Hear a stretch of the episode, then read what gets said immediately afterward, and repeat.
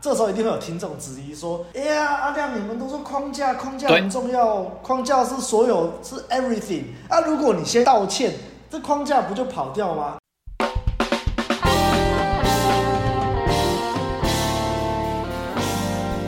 家好，我们是问路人，我是阿亮，我是阿汉，我是白马。假如你是第一次听我们节目的话，我稍微为你介绍一下，我们是一群注重真实的约会教练，我们相信啊。每个男人都有在情感中自由的能力，也认为学习两性相处能为人生带来很多帮助。所以，我们的节目主要会分为把妹取向的跟人生取向的。这个分类底下还会再分成向导系列跟指南系列。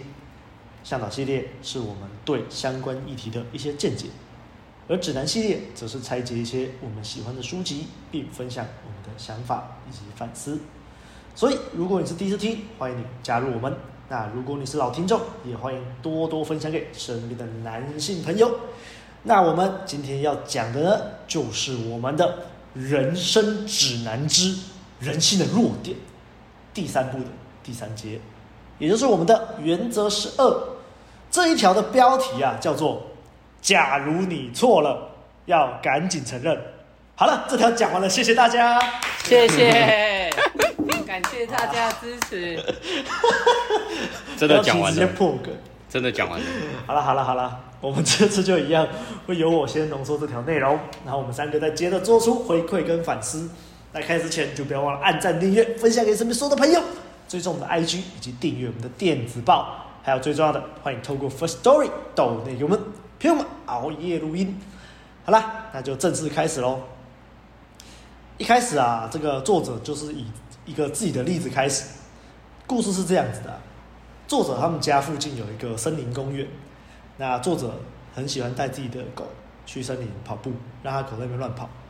那法律呢，虽然规定你牵狗去森林公园的时候，你要帮狗戴上那个防咬的那种口罩，跟要帮狗系上牵绳，但是作者就觉得这个森林公园平常也没什么人啊。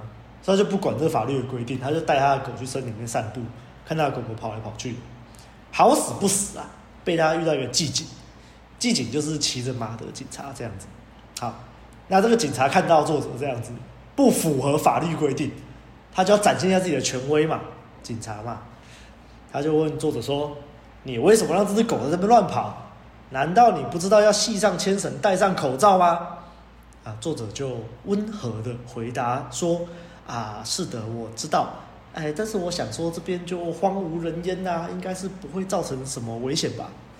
警察说：“你以为？你以为？啊，法律才不会管你以为怎样啊？你看这只狗，它很有可能会去咬伤小孩子，或者去咬松鼠，你知道吗？啊，我这次就先不罚你啊，下次你再让我看到，你就要去跟法官解释了。”啊，作者就再度的温和的表达说：“啊，我知道，我知道，我下次一定会照做。”结果嘞？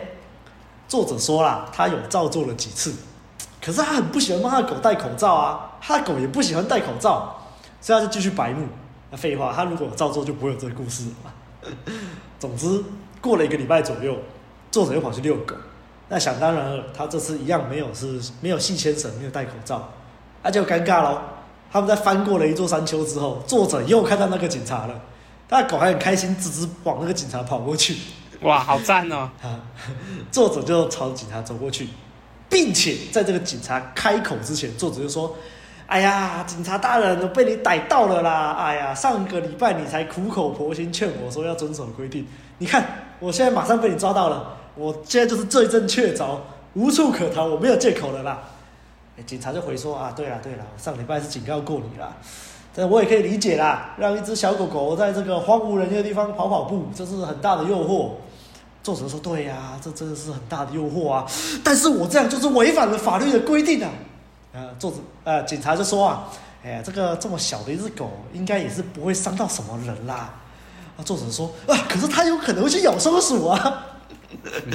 啊，警察就说：“哎呀，不要把事情看这么严重啦！我告诉你该怎么做，你把这只狗带到我看不到的地方，我们就当做没有这回事吧。”我操！那嗯，作者这时候开始分析呀、啊。他说：“这个警察呢，他毕竟身为一个人类，那他心里最想要的是什么？就是一种身具重要性的感觉。所以当作者在那边谴责自己的时候，警察就觉得啊很好，我之前说的他有听进去。所以这个时候，警察要怎么样更满足自己呢？他就是要对于作者采取宽容的态度。嗯，那反过来，如果作者这边硬要跟警察吵嘞，作者就说啊啊，如果你有跟警察吵过，你就懂了。嗯、所以作者他不想要跟警察发生冲突嘛，他反而承认警察是对的，是我自己犯了错，他马上就承认自己的错，毫不掩饰，不找借口，也不退缩。所以这件事情就在他们两个立场互换的情况下结束了。所以啊，作者讲完这个故事之后就说：“你看，我们都知道。”要被谴责了的时候，那就由我们自己来谴责自己，不是会比让别人来做要好吗？所以，如果你知道别人会怎么斥责你，你就自己先把这句话讲出来，并且在别人还没开始之前，你就先这么做，大概有百分之九十九的机会，对方会对你的错采取比较宽容、比较不追究的态度，你犯的这个错的严重性也会减少到最少。就像刚刚那个警察一样，那后面依作者的尿性，他就是开始举一堆例子佐证啊。但是今天我就都不讲那些白痴例子，我只讲一个我觉得很有感觉的例子。啊，也不是说其他例子不好啊，只是真的是这个例例子让我太有感觉，要讲一下。这个例子是在讲他们卡内基训练在香港的一个学员。那这个学员呢，是一位中年男子。这个中年男子呢，跟他的儿子已经有好几年都不相往来了。原因是这样的：这个男子呢，以前有吸鸦片的习惯，虽然啊，他现在已经完全戒掉了，但是根据中国传统文化，就是要敬老尊贤嘛。这个做爸爸的怎么可能先低头跟儿子和好呢？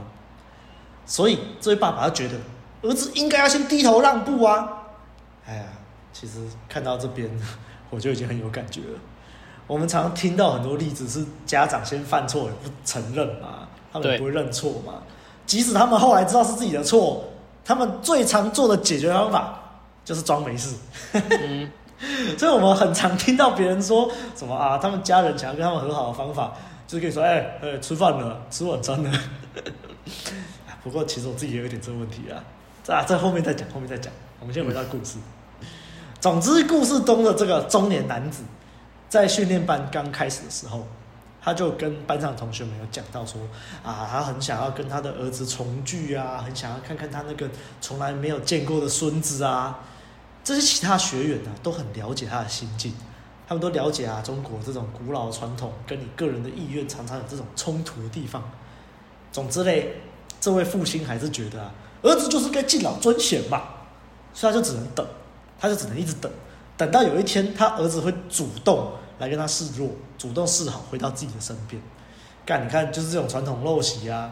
嗯、你看，你有没有听过很多儿女被父母逼走之后，他不鸟父母了吧？啊，结果这些老爸老妈呢，就会开始使用情绪勒索之术，在那边唉声叹气呀，故意在那边讲一些什么啊，那树欲静而风不止啊，子欲养而亲不待，你以后就不要后悔之类的屁话。人都不会检讨自己，在那边道德绑架干。好了，我也不知道我干嘛那么生气。我继续下去吧。一直到啊，这个训练班课程快要结束的时候嘞，这个父亲啊，就对他班上的同学发表谈话说：“哎呀，我上了这个课，仔细想过这个问题啊。卡内基先生有说啊，如果你错了，应该要立刻马上承认。我的儿子不想见到我。”不想要让我加入他们的生活，他这样做没有错啊。或许我们跟年轻一辈道歉认错是有失尊严没错，可是犯错的人是我啊，我当然有责任先认错。哇！全班的同学马上给他热烈的掌声，表示支持他。再下一次上课了，这个爸爸就跟班上同学分享，他是怎么跑去找儿子，怎么样跟儿子认错，获得了儿子的原谅，现在又恢复了父子关系。也见到他媳妇跟孙女了啊，感动感动。虽然这边还是有个误区啊，这我晚点再讲，晚点再讲。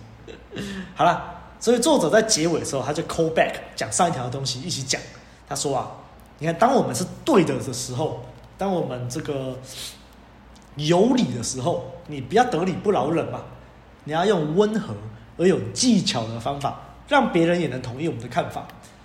反过来呢，如果我们是错的呢，当我们错了的时候，你就应该要断然的承认。这不只是因为你在技巧上这个方法有多棒，而是在这种情况下，你去比你去找一堆借口，要帮自己辩解，还要有趣很多。你看对方反应，你就知道有趣很多。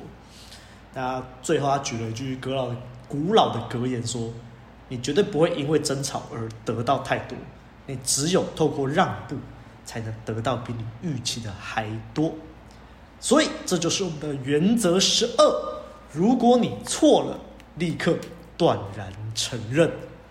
好啦，那至于我的想法跟反思，我就放在后面再讲啦。那就先交给阿汉吧。嗨，我是阿汉。那我们讲到这一条，其实干啊，就就就他的标题就已经讲完这一条了，然后他又他妈的一大堆尿性，举了一大堆例子，对，然后，啊，算了。那其实这条我看完以后，其实我自己是很爽啊。我这这条那时候看也很爽，这时候看也很爽，但是心态有点不太一样。对，就是因为那时候只是觉得说，这样可以就是堵住别人的嘴啦。那现在的 话，对，那现在的话其实就是为什么我看得很爽？因为这个。大概是我最常在目前我现在工作职场上面运用的一条，就是最常运用的那一条。对对对，那就跟内文作者说的一样，其实用起来是非常的爽。对，你就是换位思考一下，就是有个人犯错，然后正当你要嘴他的时候，哇，他开始承认错误，然后而且非常的真诚，然后。一直讲说啊，干我就哪边做错，然后我也知道啊，我错了，怎样怎样怎样怎样怎样，然后我下次会怎样怎样怎样怎样怎样，哦，我讲了一大堆，哇操，你完全就是哇，干你嘴不下去诶，你完全嘴不下去诶，你要怎么再嘴？对啊，你再嘴是不是有失你自己的颜面？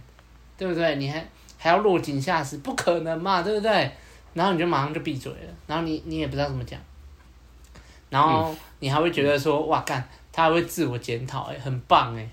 还还不用浪费我的存绳，然后我也、嗯、我的大脑也不用去运转，不用去想说我要怎么嘴他，然后我的 ego 也舒服，就是那种渴望伟大的那种感觉就呼之欲出，对，那你肯定是会对这个人增加好感的嘛。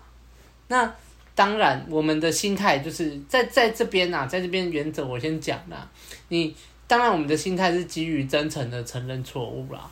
你不要去说什么，哦、我看我看了卡内基以后，然后、哦、我错了，然后我就立刻承认啊，我就当招立刻承认说啊没有，我就做错了，我我我知道我错了啊，对，这这种这种态度，那当然你不可能是用这种态度嘛，就是你把它当招用嘛，哇干，你这样就反而会让人家就是觉得说啊，看你那边鸡掰呀，哼，我都还没追你，你在那边。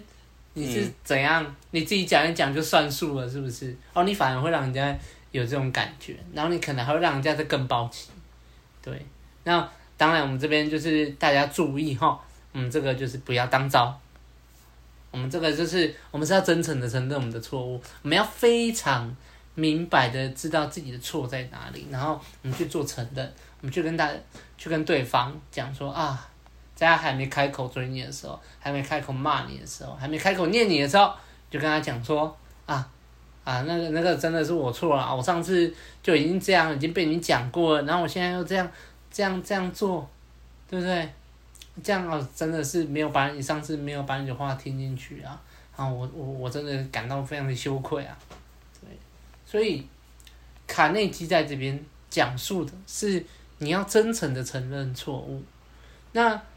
讲回来我身上，呃，我之所以可以在职场上面建立良好的人际关系，其实也是因为这条原则。好，我常常在工作作业上，或是我在做绘图的工作嘛，我在绘图上面有错误啊，那个主管呢、啊，主管一一一一教训，或是说然后老板一问，然后我就马上承认我的错误，或者是说，哎，厂商拿到我的图，他说，哎哎，吴先生，你这个好像就是。就是哎、欸，你这个怎么会画这样啊？我们不是说要怎样怎样怎样，这样比较好配合。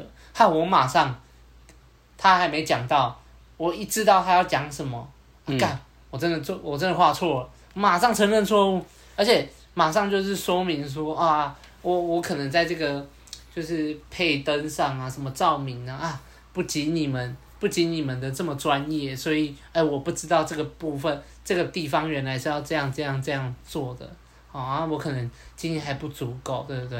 然后我就说，我就问他说，哎。那你你可以就是诶、欸、稍微教导一下，说这个这个部分为什么要这样配吗？哇，那个对方哇一听呢哇龙心大悦，你知道吗？心花怒放，这哦心花怒放，马上开始哇对方哇开始讲解说哦为什么他们要这样，然后怎样怎样用啊，然后就是因为为了要跟什么跟我们事务所啊配合怎样怎样。哇，没有一个厂商不乐意，还没有遇到说我这样讲，然后他说干你白痴哦，然后就挂我电话，没有，他还讲得非常的详细，然后而且他马上就记得我了，他马上把我的名字记得，他下次来的时候就直接直呼，他就不是叫吴先生，他直接叫我嘉汉，他直接叫我名字，哇，那个距离感直接拉近，而且哇那时候厂商来的时候，坐在那边跟老板在那边讨论讨论图面的时候，哇那个。厂商厂商都直接赞美我，他说：“哦，你们那个家哦很好配合，哦你们设计师哦很好配合。上次这样讨论以后，就是改图也很快，怎样怎样怎样，哇！然后我干我都不用我讲诶，他他直接帮我讲，然后还说哦我我非常愿意学习，好配合，哇干！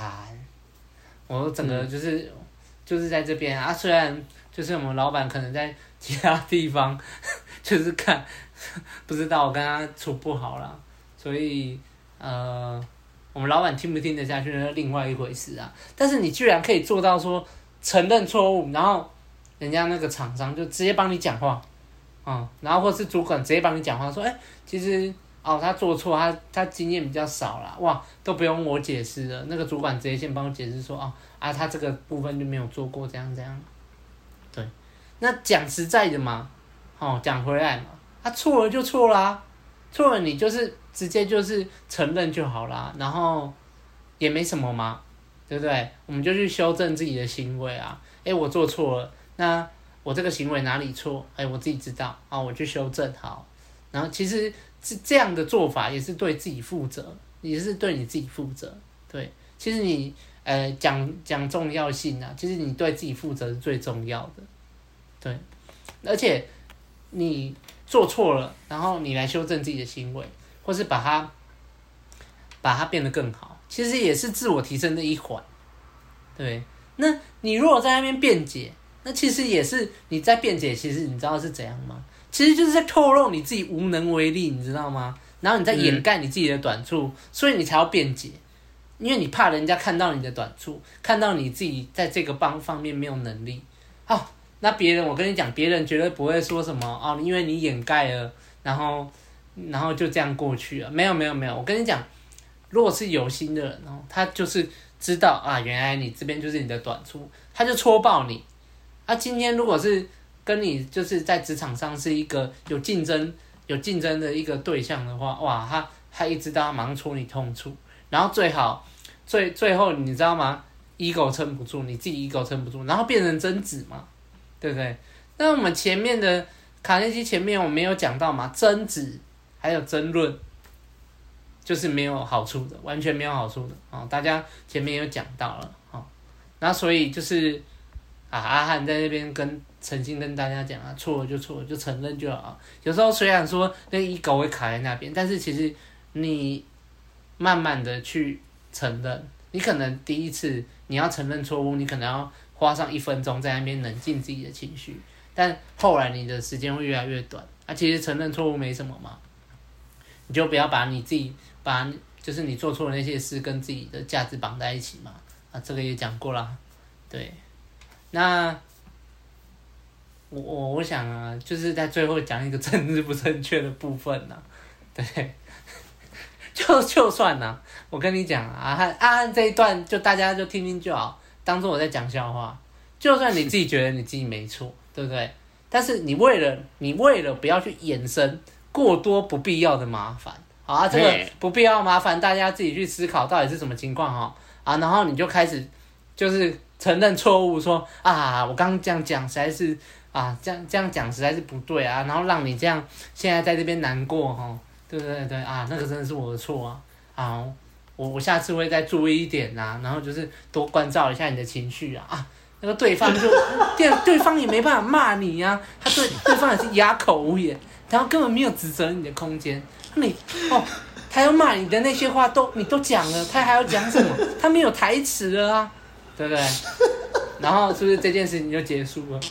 然后就像作者讲啊，那个真的是爽上加爽，然后他也只能生闷气，对不对？因为他也没办法再指责了嘛，我都已经讲完了。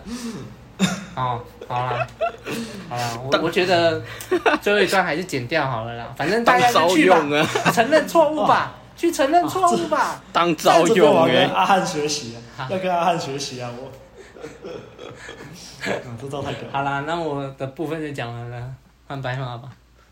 讲的很好啊，我觉得阿汉真的讲的很精彩，非常的棒。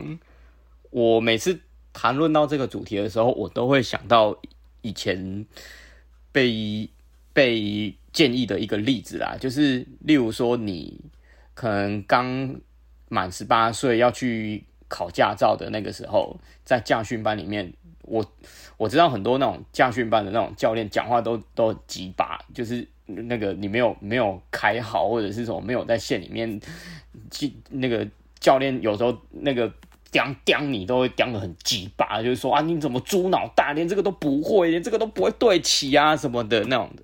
然后以前去上驾训班之前就很怕那种就是教练。那个讲话也是很难听，然后那个小小的心里会受不了。然后那个时候，我妈就跟我说，网络上有教一招，就是如果你遇到这种讲话很鸡巴的教练的时候，当你不小心犯错的时候，你你就直接跟，当你发现的时候，你在教练骂你之前，就告诉自己，呃，就跟教练说，哎呀，我怎么那么笨啊，连这个都停不好，哎呀，怎么那么笨？这个时候教练就比较不会就骂得那么凶了。每次讲到这个例子，我都会想到 这个例子。然后再来就是出社会之后，有些就是做行政的人，应该都知道说，面对主机或会计是一件就是也是很痛苦的事情。然后有一些那个主机主任或会计主任或者是承办人员，他们讲话有时候也是很难听。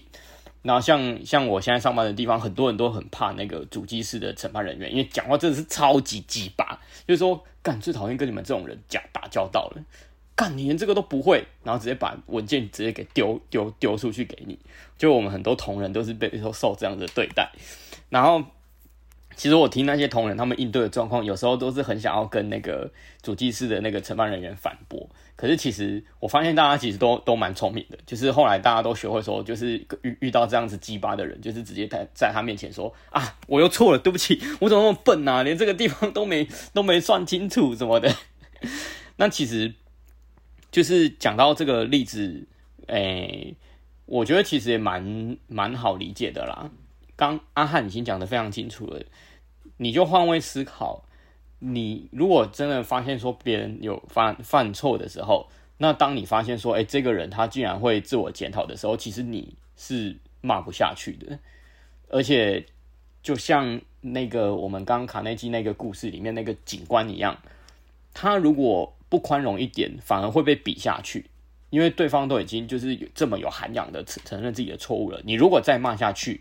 那你就是一个没有涵养的人，你就会被比过去，那你的自尊就会受创。所以为了自尊不要被受创，那个准备要骂人的那个人，他反而会宽容的放你一把，就是一个呃尊严的一个一个保护啊。所以回到我们今天的这个状况，为什么很多人在遇到这种就是指责的时候，第一个反应是会想要反驳呢？为什么呢？其实。回到我们以前录的那个被讨厌的勇气，最一开始我们不是讲到那个目的论吗？还是目的因？然后里面就提到说，很多人常常会把情绪当作工具，也就是说，你为了保护自己的尊严，你明明知道自己已经错了，你其实没有，你你其实没有原因去生气，你是为了为了要生气而，哎，为了要。呃，保护自己的面子，所以把情绪、生气当成一个工具。所以其实你没有必要这样子，因为你的潜意识里面可能已经知道自己已经错了。那如果你再用情绪当工具去压的话，其实对方也还是会被你激起情绪，所以这样会导致沟通更困难，状况并不会比较好，真的不会比较好。所以我觉得啦，大部分的人不愿意首先承认自己的错误，其实很大的原因就是因为面子啊，就是因为面子问题啊，这没有什么好说的。可是说实在的，我们都已经长那么大了，也都也都听很多人说面子这种东西可以吃嘛，也特别是在遇到这种状况啦，就是如果你为了面子而去极力去争取、极力去反驳的话。你明明知道自己已经错了，你把情绪当工具去让那个状况变得更糟，真的只会让事情更麻烦而已，啊、只会让事情更加的复杂，更加的麻烦。那没错，我觉得这个首先你还是要有觉察的能力啦，能力，嗯，我们古人的智慧其实都已经常常在讲知过这件事情。你如果有觉察的能力，你先觉察自己有没有知过的这个能力，然后知道自己错了的时候，你没有必要呃为了面子去反驳，因为知道自己错了，你就承认错了就好了啦，真的不会怎样。这除了知过以外，还有另外一个功夫也是蛮重要的，叫做自省。吾日三省吾身嘛，为人谋而不忠乎？与朋友交而不信乎？这个。以前的曾子就已经讲过了，这个是很重要的往内看的功夫。如果你连自己自我承认、自我反省的能力都没有的话，我觉得其实很难去谈我们今天讲的这一条啦。而且我觉得其实不难呢、欸。为什么？因为你自己，你就你就直接换位思考看看就好了嘛。你你就想想身边那些不会认错的人是有多么的讨厌，你就知道啦。我每次讲到这个，我都会想到那个我某同居女友、某同居黑暗前女友，跟跟我的某私立大学主管。我每次都我我觉得最极端，我的生命中最不会承认错误，让我最讨厌的就是这两个人，因为他们有有一个共同点，就是他们永远不会承认自己的错误，然后明明知道自己错了，然后就是会用更大声的那种讲话态度直接对你吼，然后这个时候你就会更不爽，对。那所以，我为了避免成为像他们这种人，我当然会不会像他们那样啊。我一定会先知道说，哎，今天这件事情，假设我明明知道这件事情就是我错了，那就承认就好了嘛。在工作上也是这样啊，我很我很能理解阿汉刚刚讲的，就是在职场上，其实就是你这么做真的是获益良多啊。就是为什么在职场上人缘可以这么好，因为。你你就不会让别人觉得你是一个鸡巴的人呐、啊？鸡巴的人有时候就是就是明明知道自己错了，还要跟对你大小声，干那真的很鸡巴。你就是很想要直接往他脸上揍一拳。啊，你明知道你明知道这样子很人很讨厌，你当然就会尽量避免自己变成这样啊。那所以一样，我在职场上，我在工作上，假设就是我真的犯错了的话，我就会说，哎、欸。真的诶，怎么会这样？干，我真的没有，我真的没有发现，那那那是我的疏忽，这样子。那 OK，就是我对同仁我都会这样。那如果是对主管，我就会更礼貌一点，就是说，就是就我下次会再注意。这样，我知道这次确实是我没有注意到，这是我的疏忽。这样，好，那最后我就要来讲两个延伸的，一个是你知过了之后，其实还有一个动作，就是你要能改啦。你承认完错误之后，你的下一步动作是你下一次必须要改。对，你不能说每次都知过知过，然后都不改，然后都犯一样的错误，那人家会觉得你很废，你很讨厌，你是个无能的人。对。然后第二个是，其实刚刚阿汉 已经也有讲到，如果你遇到那种就是就是很不会承认自己错误的人，你要怎么应对？对啊，其实大家可以去思考这个问题。是我的话，我就会觉得避免麻烦，就是。我觉得阿汉那个方法很好啊，讲就就就是 啊，反正就是先承认自己的错误啦，然后把这个那个那个事情平息了。就算你你认为你是对的，不知道，如果你真的遇到那种永远都不会想要承认错误的人，是我的话啦，我会觉得能远离就远离啦。我我我遇到那个前主管还有那个前女友，后来我也是选择就是就是离开啊，因为那种人你真的没办法跟他们相处，就是平时沟通都有问题了，跟他们沟通就是你每次看到他的脸就很想打下去，那就算了，我觉得就远离了。对对啊，好啦好啦，以上对啊，就这样啊，我觉得两位实在讲的太好了，甚至有一些你们在举例子的时候，我就已经想到。你们曾经跟我讲话的时候，你们讲说啊啊，真的是我的错的那个脸了。我是不是也被你们两个这样对过？忘记了，忘记了。总之，换换我的这个回馈与反思环节了啦。那我前面有说到，说我有时候自己也有一点这个问题嘛。那是什么问题嘞？其实主要就是啊，像我常常有时候在跟女友吵架的时候。我就会觉得，干嘛我就没有错啊？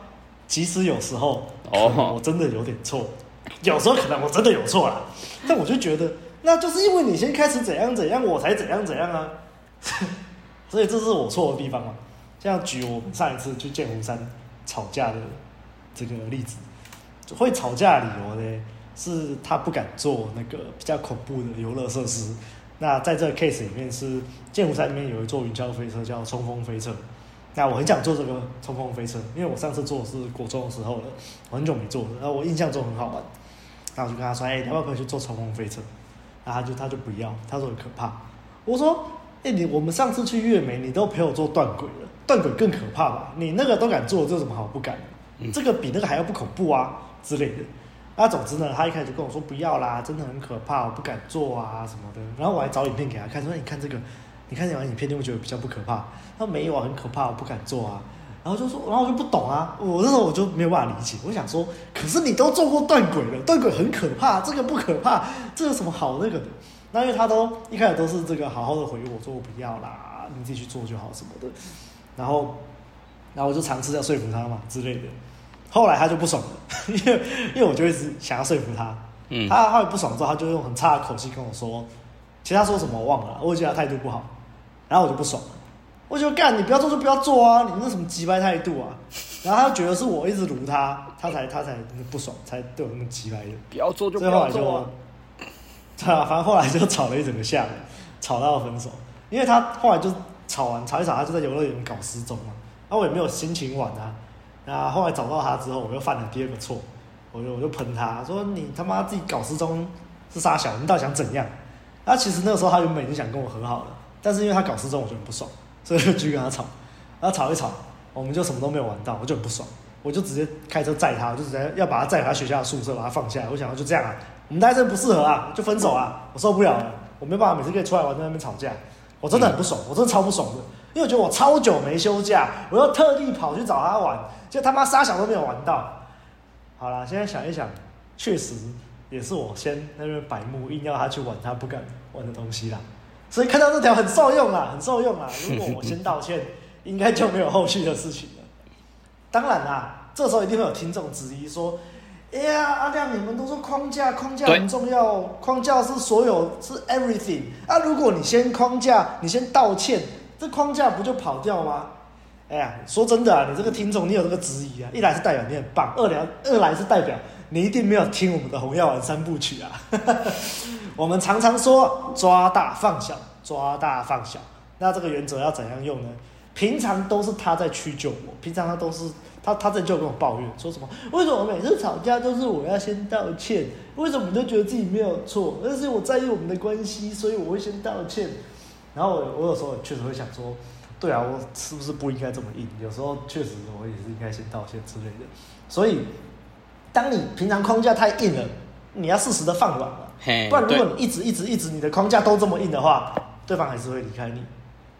所以你不要觉得说啊，干我就是阿法啊，阿法是不道歉的啊，我就没有错啊。要维持长期关系是需要适时的配合一点贝塔特质的，好不好？嗯。那如果你真的想要对这方面有更深的了解，那欢迎到我们的官网去购买我们的红药丸三部曲。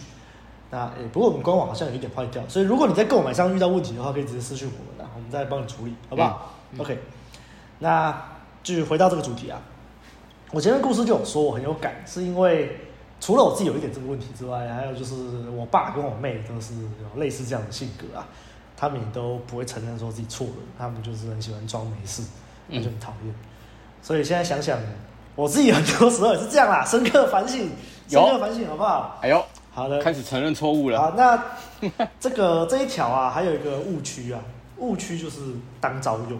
那刚刚其实阿汉就提到。嗯那这边我就讲一些例子嘛，例如你有没有听过有些人会这样说啊？我都道歉了，你为什么不原谅我？我都道歉了，不管你想怎样？这种话不知道听众有没有熟悉呢？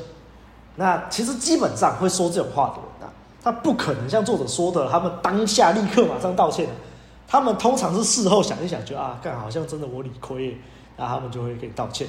他们的道歉通常也都蛮敷衍，就是说啊，就道歉啊，抱歉啊什么，然后就开始装没事这样子。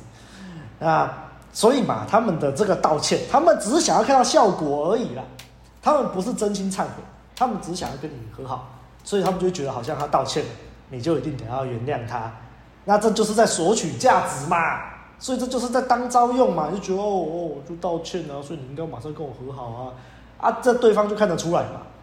所以我自己也很不喜欢一种道歉，就是他可能先道歉，但他其实根本也不知道自己错在哪里，或者不觉得自己有错。那这个。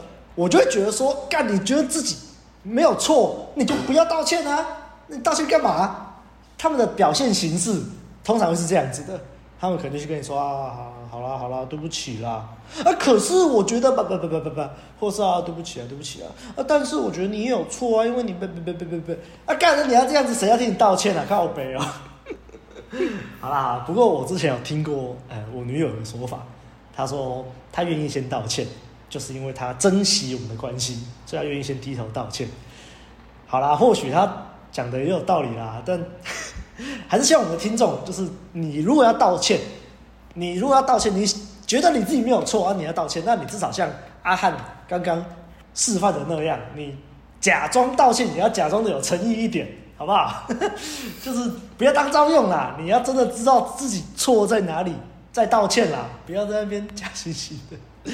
还有另外一个误区，另外一个误区是刚刚白马有提到的，你知道自己错，你道歉很好，但是你知道错要改啊，靠呗，你就不改，然后每次都一直说啊，对啦，我错，然后下次就对啦，我说下次对啦，我错，你就北来就很废啊，你知道错你还不改，那你就无能嘛。